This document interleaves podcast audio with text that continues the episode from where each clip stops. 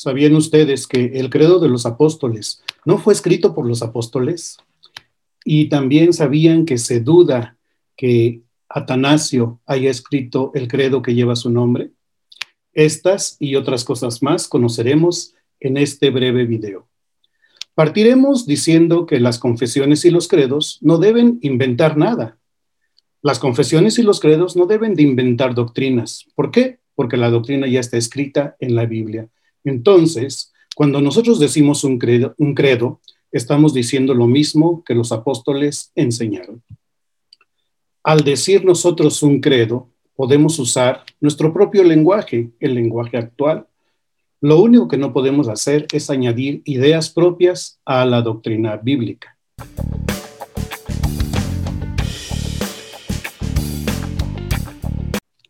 ¿Existe una base bíblica para las confesiones? Bien, ahora busquemos la base bíblica de las confesiones. En el Evangelio de Mateo capítulo 10, versículo 32, dijo el Señor Jesús, y cualquiera que me confesare delante de los hombres, etcétera, etcétera. ¿Qué tengo que hacer yo? ¿Qué tiene que hacer el que, el que escuchó al Señor Jesús? Tiene que confesarle delante de los hombres. ¿Qué tiene que confesar? Tiene que confesar el nombre de Jesús. No inventa nada, solamente va a ser el que va a estar dando testimonio de Jesús. ¿Por qué? Porque la Biblia es la palabra de Dios. Las confesiones son palabras de la iglesia. Así es que la Biblia debe de determinar siempre las confesiones y no al revés. La Biblia nos marca lo correcto.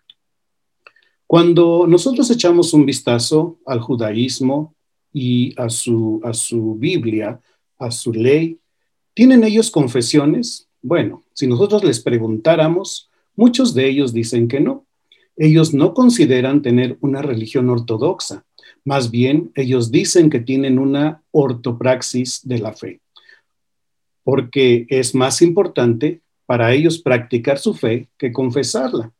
Pero en realidad el judaísmo tiene textos básicos como el de Deuteronomio capítulo 6, versículos 4 y 5, lo que conocemos como el Shema Israel. Oye Israel, el Señor nuestro Dios, el Señor uno es. Y a causa de esta unicidad de Dios, entendiendo la palabra unicidad como cualidad de único, ellos deben amar al Señor Dios con todo el corazón, con toda su alma y con todas sus fuerzas. Pues esta es la confesión de fe del judaísmo. Confesión, pues que solamente tiene dos artículos, pero finalmente es confesión. Ahora bien, la iglesia, nosotros recibimos por Jesús y como herencia esta confesión también. Y la hacemos nuestra, una confesión heredada en y por Jesús. En el Nuevo Testamento tenemos algunas sugerencias de una confesión. Por ejemplo, Primera de Corintios capítulo 12, versículo 3. La gracia del Señor Jesucristo el amor de Dios y la comunión del Espíritu Santo sean con todos vosotros. Amén. Jesús es el Señor.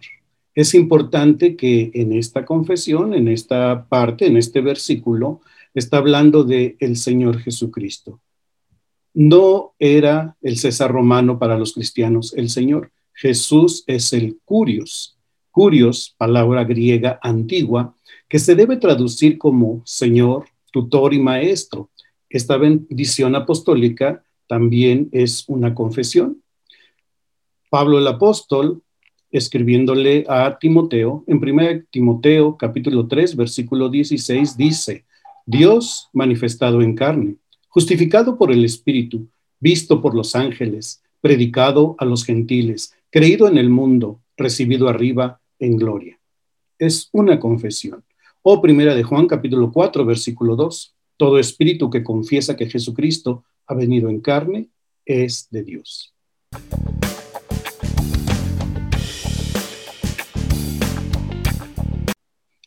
¿Cuáles han sido los tiempos en que la Iglesia ha formulado sus credos? ¿Cuáles han sido los tiempos en que la Iglesia ha formulado sus confesiones, sus textos confesionales? Fíjense ustedes que lo ha hecho siempre en tiempos difíciles en tiempos de crisis. Uno de estos periodos fue del siglo II al siglo V, tiempo de conformación de la iglesia. Este tiempo era un momento de determinar cuál era la fe y cuál era la doctrina de la iglesia. Después del siglo V y durante mil años, la iglesia ya no formuló nuevos credos o textos confesionales. Fue hasta los siglos XVI y XVII. ¿Qué evento importante se dio en este tiempo? La reforma protestante. Otra vez, un tiempo de crisis y era necesario formular de nuevo textos con autoridad. Y casi todas las confesiones históricas que tenemos actualmente son de ese tiempo. Y después, ya en el siglo XX, un tiempo crítico en Occidente, la Iglesia tiene que establecer necesariamente textos confesionales.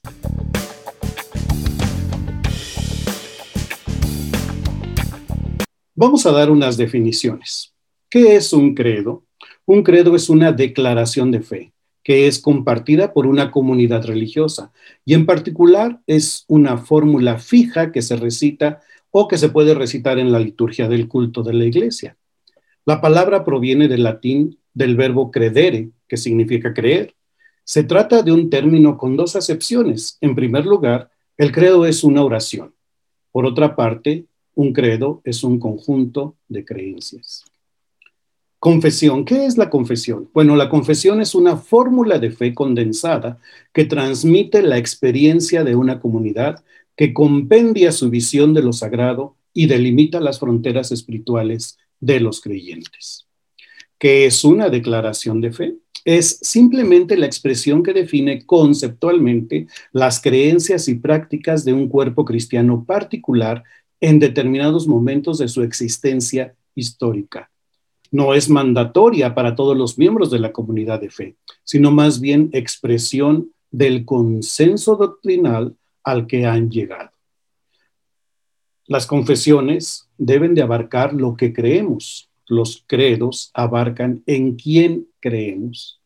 Los credos no son declaraciones completas de la fe cristiana. En cambio, pueden ser juramentos de lealtad a las tres personas de la Trinidad.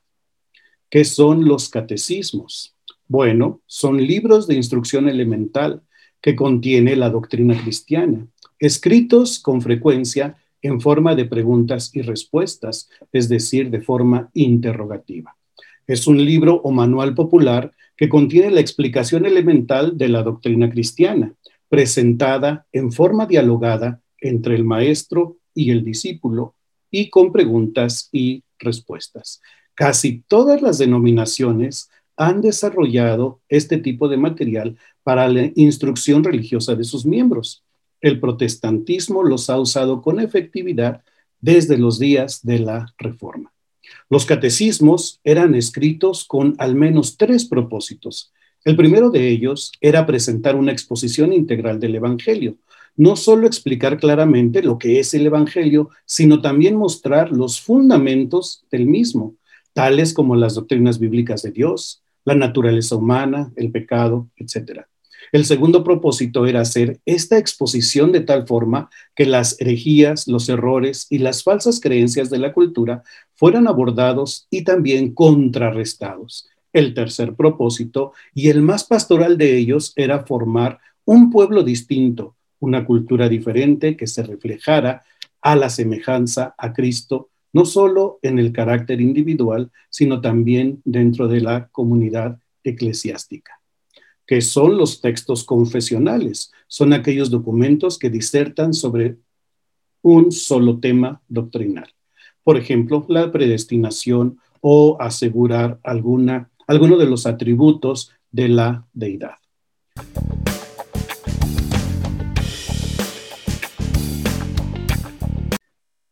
Una diferencia importante que debemos mencionar es que los credos son universales pero las confesiones deben de ser más locales.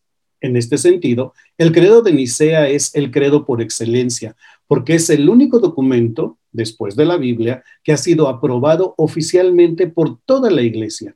Fue aprobado en un concilio de representantes de todas las iglesias del Imperio Romano en el año 381 después de Cristo. En un concilio comparable de representantes del imperio persa en el 410 después de Cristo y más adelante en concilios más pequeños que representaban al cristianismo gerjoriano, armenio, etíope e indio. Por su parte, el credo de los apóstoles ha sido aceptado de manera informal por las iglesias orientales y occidentales y conlleva un respeto universal, aunque nunca fue aprobado de manera formal por un concilio de la iglesia. En los primeros siglos de la Iglesia, los credos estaban destinados a ser recitados en el culto público, como algunos de nosotros todavía los recitamos en nuestras iglesias, como declaraciones públicas de fe en Dios el Padre, en su Hijo Jesucristo y en el Espíritu Santo. Con el tiempo y con el fin de combatir errores y herejías, los credos agregaron declaraciones específicas sobre cada una de las personas de la Trinidad y también otras afirmaciones, como el perdón de los pecados y la vida eterna, pero nunca pretendieron ser declaraciones completas de lo que, de lo que creen los cristianos sobre todos los aspectos de la fe.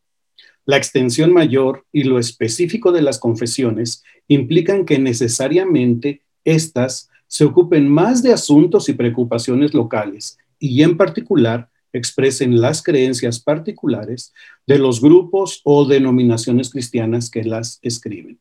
Como resultado, los credos unen a todos los cristianos en nuestra profesión común de lealtad al Padre, al Hijo y al Espíritu, mientras que las confesiones articulan las creencias que definen la identidad distintiva de grupos amplios.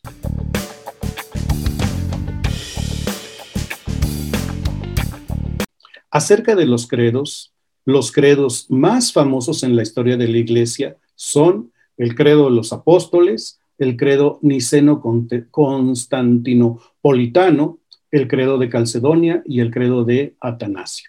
Y me gustaría hablar brevemente de estos credos, ¿verdad? El credo de los apóstoles, por, escrito por el año 300 después de Cristo. Muchos de nosotros lo conocemos. Creo en Dios Padre Todopoderoso, Creador del cielo y de la tierra, y en Jesucristo, su único Hijo, Señor nuestro, que fue concebido del Espíritu Santo, nació de la Virgen María, padeció bajo el poder de Poncio Pilatos, fue crucificado, muerto y sepultado, descendió a los infiernos y al tercer día resucitó de entre los muertos, subió al cielo y está sentado a la diestra de Dios Padre Todopoderoso. Y desde allí vendrá al fin del mundo a juzgar a los vivos y a los muertos. Creo en el Espíritu Santo, la Santa Iglesia Católica, la comunión de los santos, el perdón de los pecados, la resurrección de la carne y la vida perdurable. Amén. Es una declaración cristiana temprana de fe y utilizada por una gran variedad de grupos cristianos, incluidos los católicos romanos, muchas iglesias ortodoxas, la iglesia anglicana y también muchas iglesias protestantes y pocas iglesias evangélicas. A pesar de su nombre, el credo de los apóstoles no fue escrito por los apóstoles bíblicos, sino que se originó después de los apóstoles. Una forma abreviada del credo se usó como una confesión bautismal a mediados del siglo II. Por el año 390 después de Cristo, y esta, esta confesión bautismal fue escrita por Rufino, un, un hombre perteneciente a la iglesia. La versión completa que se utiliza hoy en día es una versión más tardía, lo que probablemente fue creada en algún momento del siglo V. El credo de los apóstoles forma una importante declaración de creencia que cubre muchas áreas de la teología cristiana. Sin embargo, siguen existiendo dos preocupaciones acerca de este credo. La primera, hay mucha disputa con respecto a la frase de que Jesús descendió al infierno. La segunda, la Santa Iglesia Católica es solamente en el sentido de que es la Iglesia universal, incluyendo a todos los creyentes en Jesucristo. Pues la Iglesia Católica como institución no fue la referencia original prevista de este credo. En el siglo II aún no existía la Iglesia Católico Romana.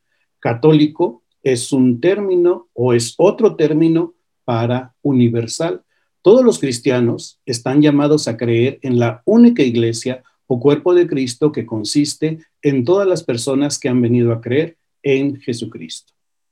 El credo niceno constantinopolitano se escribió en el 325 después de Cristo y tuvo una añadidura en el 381 después de Cristo. Este es un credo, el credo niceno, que nosotros también conocemos o hemos escuchado alguna vez.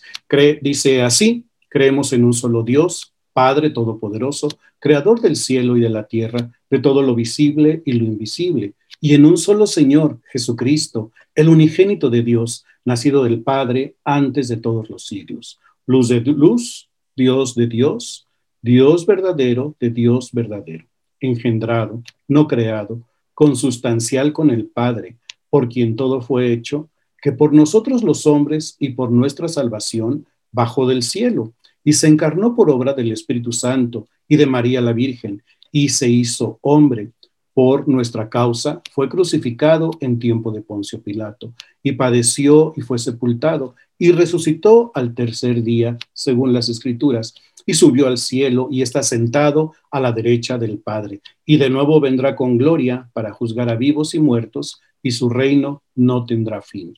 Y en el Espíritu Santo, Señor y dador de vida, que procede del Padre, que con el Padre y el Hijo recibe una misma adoración y gloria que habló por los profetas. Creemos en la iglesia una, santa, católica y apostólica. Confesamos un solo bautismo para la remisión de los pecados. Esperamos la resurrección de los muertos y la vida del mundo futuro. Amén. Como ustedes pueden ver, el credo de Nicea es una profesión o declaración de fe adoptada por los líderes cristianos en el concilio de Nicea en el 325 después de Cristo. Esto tuvo lugar bajo el liderazgo del emperador Constantino.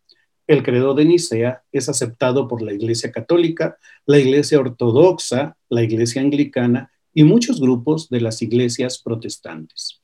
En el 381 después de Cristo se agregó la cláusula para incluir la frase y del Hijo, que indica que el Espíritu Santo procedió del Padre y del Hijo. Esto se llama la cláusula filioque.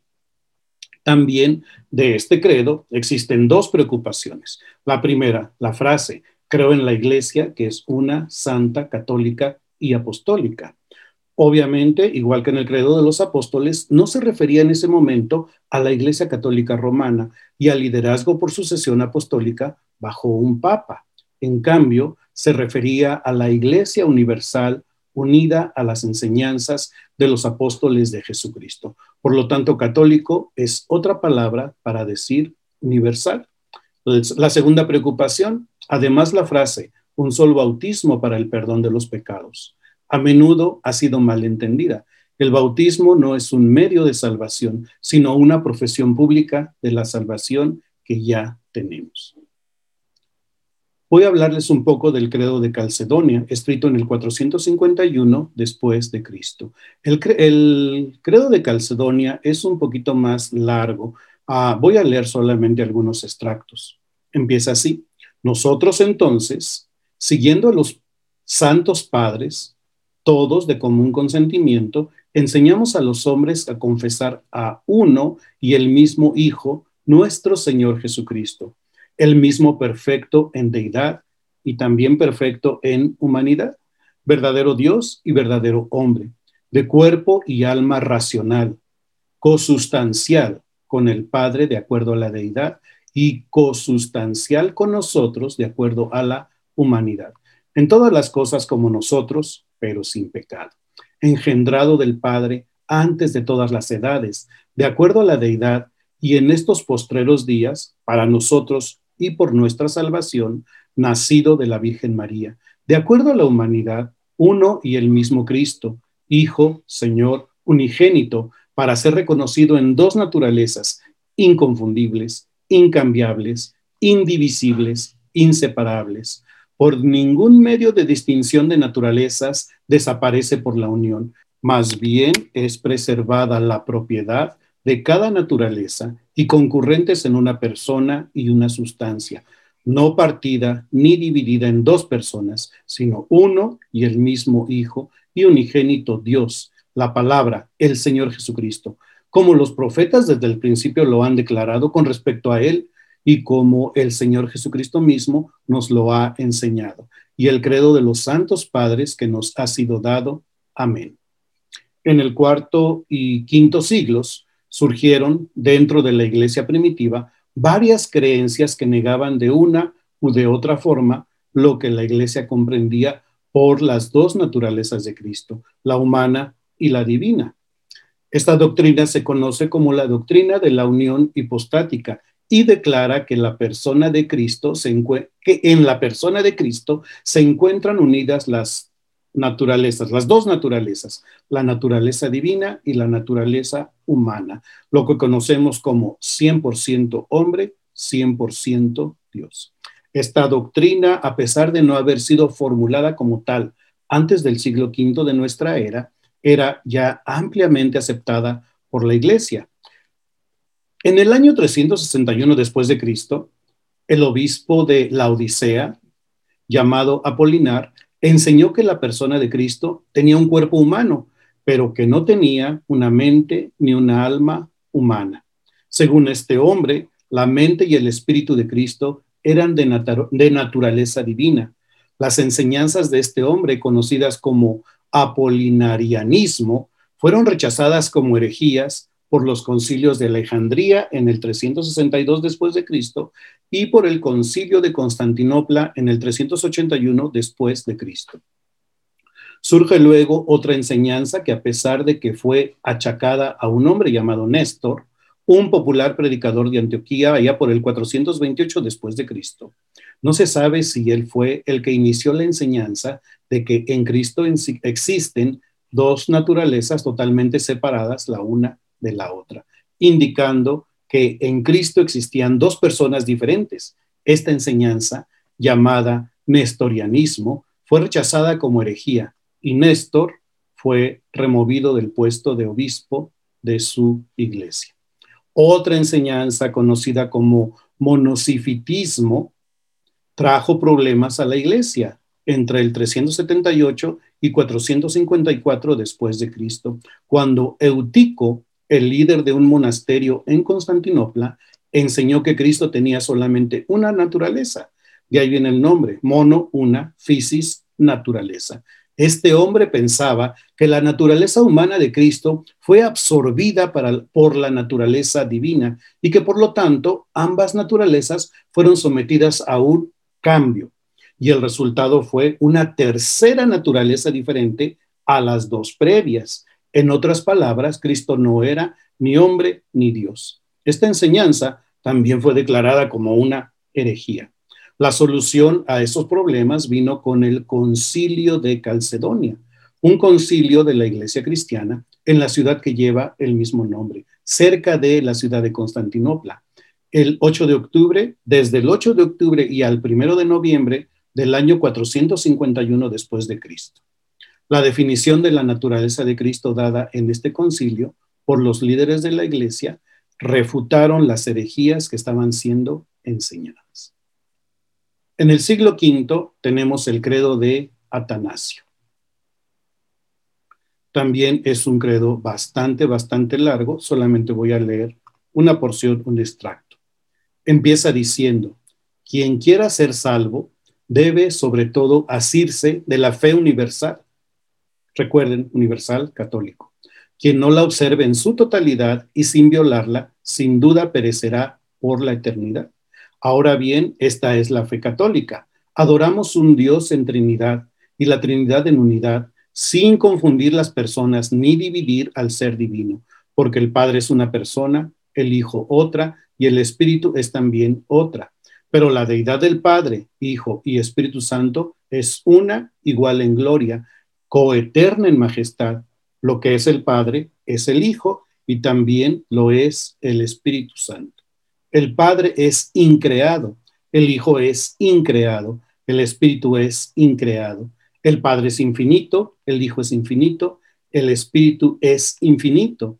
Y sigue diciendo, el Padre es eterno, el Hijo es eterno, el Espíritu es eterno. Y sin embargo, no hay tres seres eternos, pero uno es pero uno que es eterno. así como no hay tres seres increados e ilimitados, sino que uno es increado e ilimitado. El Padre es todopoderoso, el Hijo es todopoderoso, el Espíritu es todopoderoso. Y sin embargo, no hay tres seres todopoderosos, sino uno que es todopoderoso. Así, el Padre es Dios, el Hijo es Dios, el Espíritu Santo es Dios. Y sin embargo, no hay tres dioses, sino un Dios. Y así sigue diciendo, así este credo sigue diciendo que el Padre, el Hijo y el Espíritu es Señor. No hay tres señores, sino un Señor. Ajá.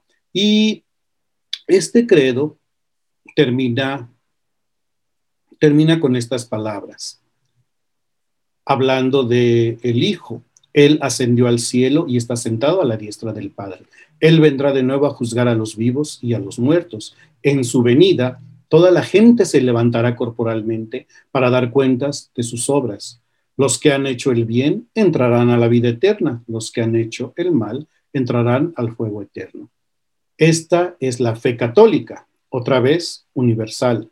Uno no puede ser salvo sin creer en esto con firmeza y con fidelidad. Ok, el credo de Atanasio es un resumen antiguo de la doctrina cristiana. Tradicionalmente se cree que fue escrito por Atanasio, arzobispo de Alejandría, que vivió en el siglo IV de nuestra era. Sin embargo, algunos historiadores y estudiosos cuestionan esta opinión tradicional sobre su autoría. El credo de Atanasio parece haber sido escrito principalmente para refutar las herejías que implican la deidad y la humanidad de Jesucristo, como el arrianismo, el nestorianismo y el, y el monofiticismo. El credo de, de Atanasio dice, bueno, de lo que hemos leído, dice algo interesante, quien quiera salvarse debe aferrarse ante todo a la fe católica. Quien no la guarde de manera íntegra e inviolable, sin duda perecerá eternamente. Aunque el credo de Atanasio es un buen resumen de la doctrina cristiana sobre los temas de la Trinidad y de la deidad humanidad del el Señor Jesús, hay algunas cosas que también debemos tratar. En primer lugar, la expresión Iglesia Católica no se refiere a la Iglesia Católica Romana, la palabra católica, otra vez, significa universal. La verdadera Iglesia Católica son todos aquellos que han puesto su fe en Jesucristo para salvación. En segundo lugar, el credo de Atanasio requiere que se crea en todos sus principios para la salvación. Aunque estamos de acuerdo con los principios, no creemos nosotros que todos ellos sean obligatorios para la salvación.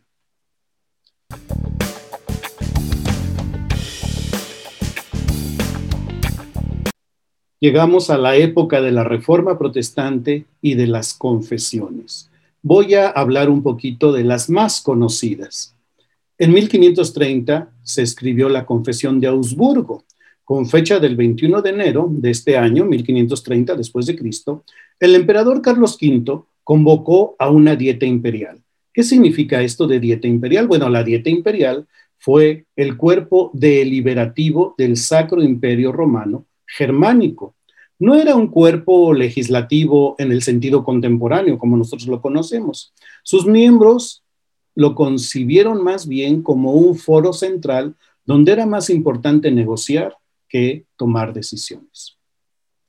Fue convocado para reunirse el siguiente mes de abril en Augsburgo, Alemania. El emperador necesitaba un frente unido en sus campañas militares contra los turcos, y esto parecía exigir que se terminara la discordia religiosa que había ocurrido como resultado de la reforma. En consecuencia, invitó a los príncipes y representantes de las ciudades libres en el imperio para discutir las diferencias religiosas y en la próxima dieta él esperaba que se resolvieran y poder restablecer la unidad en el reino. En respuesta a esta invitación, el elector de Sajonia pidió a los teólogos de Wittenberg que prepararan un documento que expusiera sus creencias y prácticas en las iglesias de su tierra, ya que una exposición de sus doctrinas había sido preparada en el verano de 1529. Todo esto parecía ser necesario y ahora iba a ser una declaración adicional respecto a los cambios en la práctica que se habían hecho en las iglesias de Sajonia. Tal declaración fue preparada, por lo tanto, por los teólogos de Wittenberg, juntamente con otros documentos, los artículos de Schbach, Schbach, esto es alemán y me cuesta pronunciarlo, y los de Turgu, fueron llevados a Augsburgo. Allí se decidió formular una declaración luterana común, más bien que una simple declaración sajona de la declaración que había de ser presentada al emperador. Las circunstancias también exigían que se explicara claramente en la declaración que los luteranos no se debían agrupar con todos los demás grupos que se oponían a Roma. Y otras consideraciones sugerían el deseo de recalcar delante del emperador los puntos en que estaban de acuerdo con Roma y no las diferencias que existían con ella. Todos estos factores desempeñaron un papel importante en la determinación del carácter del documento que, que fue preparado por Felipe Melanchthon. Los artículos de Bach llegaron a ser el fundamento principal de la primera parte y los artículos de Turgot llegaron a ser el fundamento de la segunda parte de la Confesión de Augsburgo.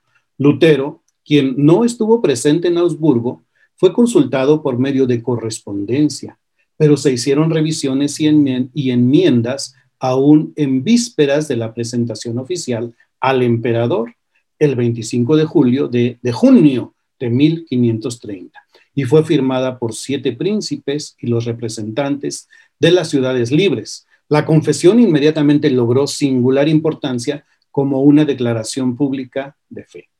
Quiero hablarles ahora de la confesión helvética de 1536. La primera confesión debe su origen en parte a los renovados esfuerzos de los reformadores de Estrasburgo, Bucero y Capito para lograr una unión entre los luteranos y los suizos, y en parte a la promesa papal de convocar un concilio general. Los magistrados de Zúrich, Berna, Basilea, Schaffhausen Sangalo, Mühlhausen y Biel delegaron a un número de teólogos suizos a una conferencia en el convento agustino de Basilea el 30 de enero de 1536. También comparecieron Bucero y Capito. Bullinger, Miconius, Gragenus, Leo, Judá y Megander fueron seleccionados para redactar una confesión de fe de las iglesias helvéticas, es decir, de las iglesias suizas, que podría ser usada ante el propuesto concilio general. Esta fue examinada y firmada por todos los delegados clericales y laicos en febrero de 1536 y también fue publicada por primera vez en latín. Leo Judae preparó la traducción al alemán, que es más completa que el texto latino, y de igual autoridad. Lutero, a quien se le envió una copia por medio de Bucero, expresó inesperadamente en dos cartas notables su satisfacción por el carácter seriamente cristiano de este documento y prometió hacer todo lo que pudiera para promover la unión y armonía con los suizos. La, confesión helvética o primera confesión helvética es el credo reformado de autoridad nacional Consta de 27 artículos. Es más completa que la primera confesión de Basilea, pero no tanto como la segunda confesión helvética, por la que iba a ser sustituida posteriormente. La doctrina de los sacramentos y de la cena del Señor es esencialmente swingliana, pero subraya la importancia de los signos sacramentales y la presencia espiritual real de Cristo, quien da su cuerpo y su sangre esto es, se da a sí mismo a los creyentes a fin de vivir cada vez más en ellos y ellos en él. La Confesión de Ginebra de 1536.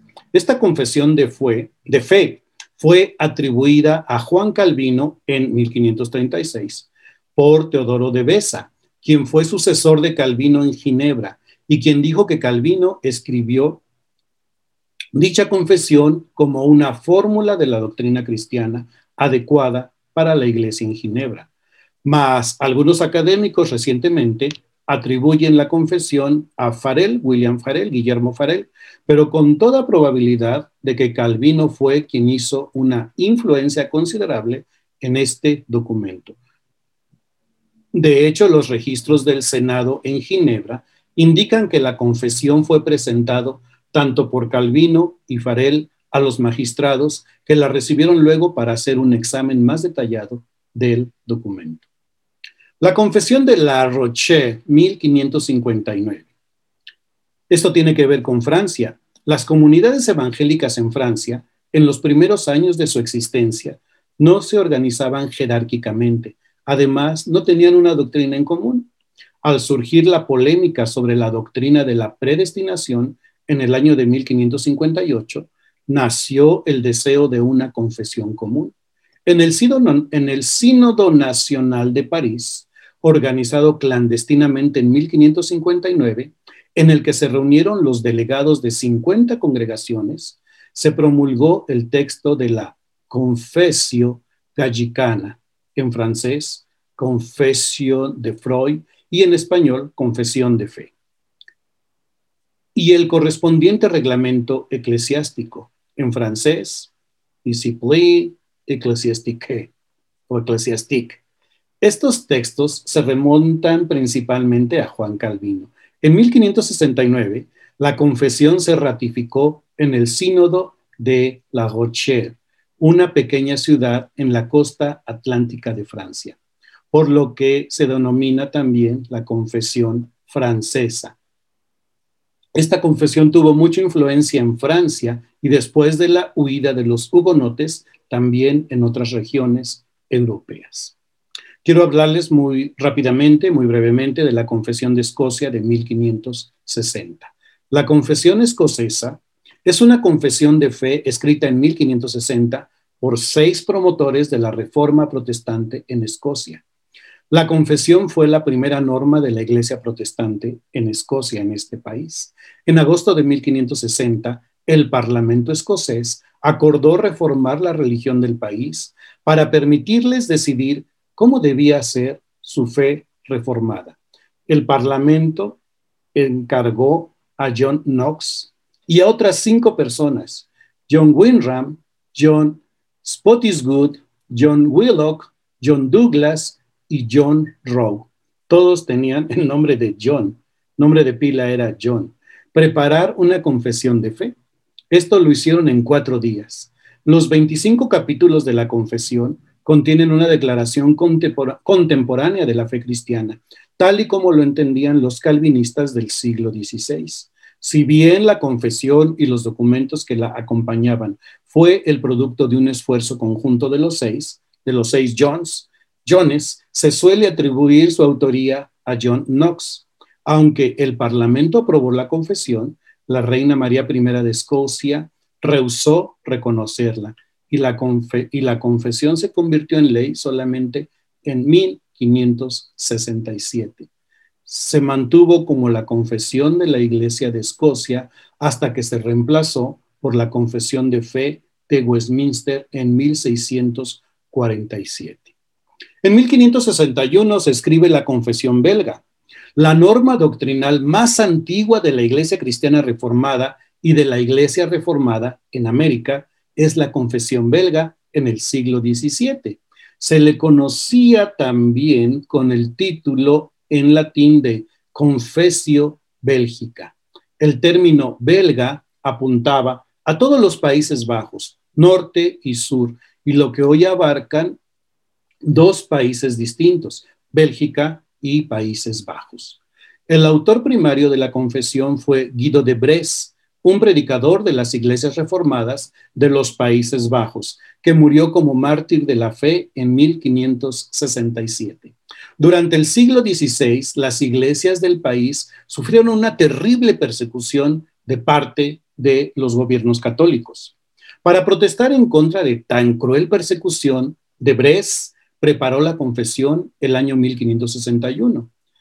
Debres también quería probar ante los perseguidores que los seguidores de la fe reformada no eran rebeldes como se les estaba acusando, sino que eran ciudadanos respetuosos de las leyes. quienes profesaban la verdadera doctrina cristiana según las sagradas escrituras.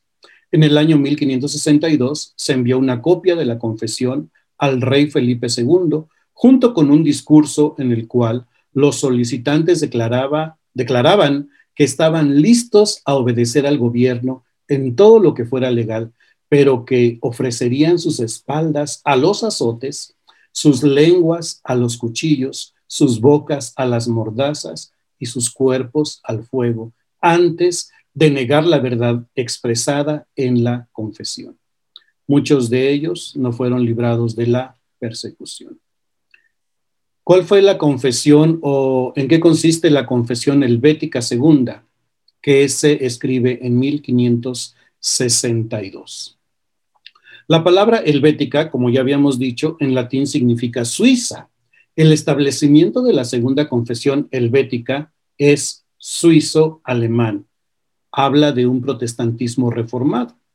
Después de que el gran reformador Ulrico Zwinglio murió en batalla en 1531, Heinrich Bullinger le sucedió como ministro de la iglesia en Zúrich.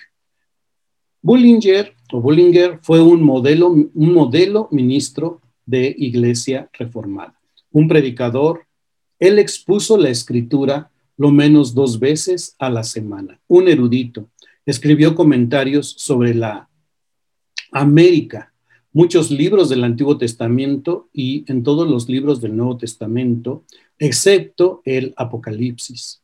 Un educador inició un sistema de escuelas de Zúrich y fue rector de la Carolinum, una academia teológica, una persona con preocupaciones ecuménicas y políticas, que estaba en correspondencia con los líderes de la Reforma y con los gobernantes de toda Europa un pastor que dio la bienvenida a los refugiados religiosos en su propia casa. Cuando la plaga se extendió por Zúrich en 1564, insistió en ministrar a los afligidos, a pesar de que sabía que podría llegar a infectarse y morir.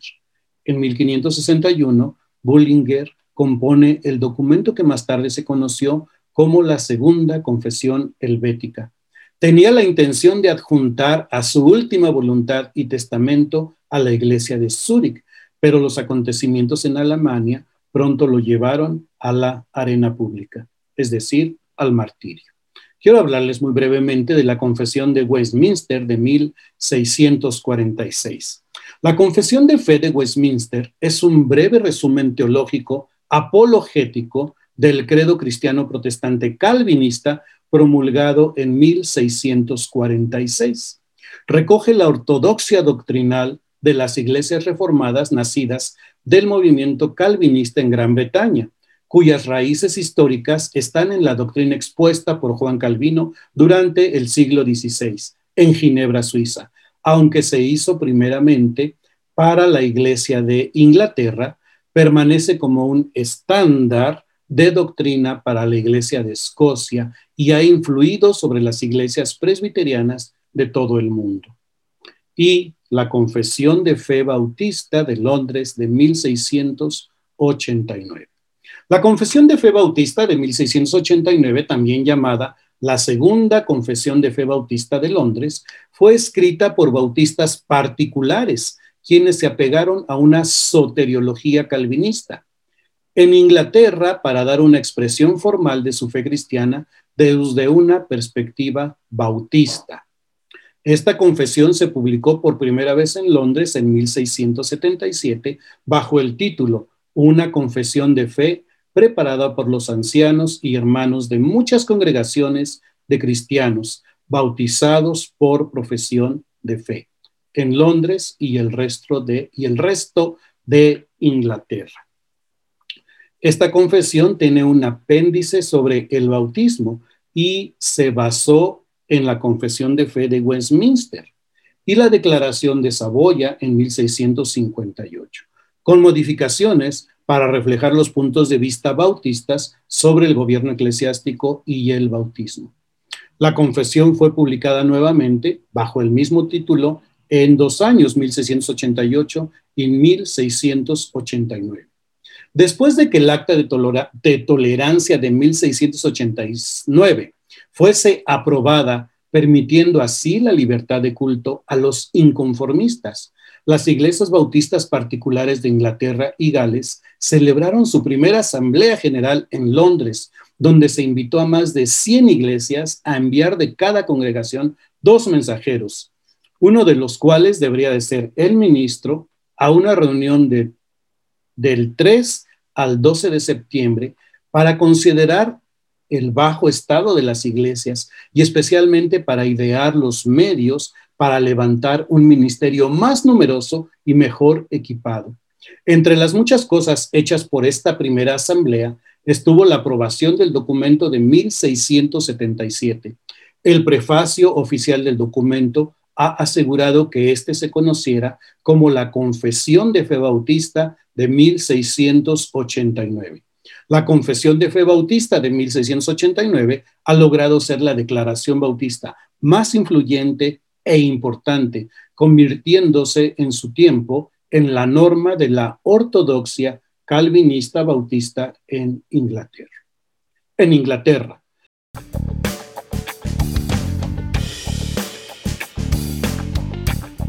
Quiero mencionar los catecismos. El catecismo mayor de 1528 fue un catecismo luterano y también en el 1529 y si, los luteranos hicieron el catecismo menor de 1529. Catecismo de Ginebra en 1537 y era un catecismo calvinista. El catecismo de Heidelberg en 1562, un catecismo luterano y también en 1647 se hicieron, se escribieron el Catecismo Mayor de Westminster y el Catecismo Menor de Westminster.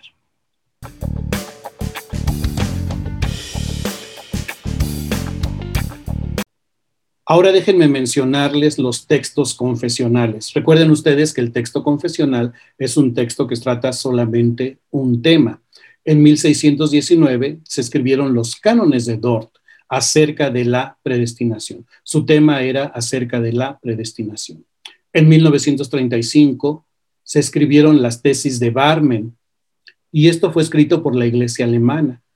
La iglesia alemana en esta tesis negaba que había que hubiera otro Mesías y otra revelación que no fuera la Santa Escritura. Y esto ellos, esta, esta iglesia alemana tiene que escribir la las tesis de Barney contestando al autonombramiento de Adolfo Hitler de decirse él mismo el nuevo Mesías. En 1973 se escribió la Concordancia de Lewenberg y era un documento en donde se hablaba del respeto mutuo, mutuo que debería de haber entre luteranos y reformados. Y en 1700, 1978, vean la fecha, 1978, se escribe la Declaración de Chicago y versa sobre la inerrancia de la Biblia. Quiero empezar a terminar ya este video preguntando, ¿son actuales las confesiones? El teólogo Bernard Koster, Bernard Koster dice que las confesiones deben buscar la verdad de Dios y también la verdad del hombre, y todo debe hacerse desde la cruz de Cristo, por lo que las confesiones deben responder a las crisis de fe de nuestro siglo. Y nosotros tenemos bastantes crisis de fe en nuestro tiempo. La revolución científica y tecnológica, las pandemias, la ética, la educación y la autoridad bíblica. Hermanos, no estamos viviendo la mejor etapa espiritual de la iglesia. Aunque tenemos un gran crecimiento de iglesias no confesionales, hay una gran falta también de reflexión teológica. A modo de conclusión, quiero dejarles tres preguntas. Primera, ¿debemos actualizar las confesiones de fe para las nuevas iglesias evangélicas? Segunda pregunta, debemos contextualizar las confesiones antiguas para las iglesias de América Latina y de África. Y mi tercera pregunta, ¿debemos actualizar las confesiones de fe para las nuevas generaciones? Que en esto Dios nos bendiga.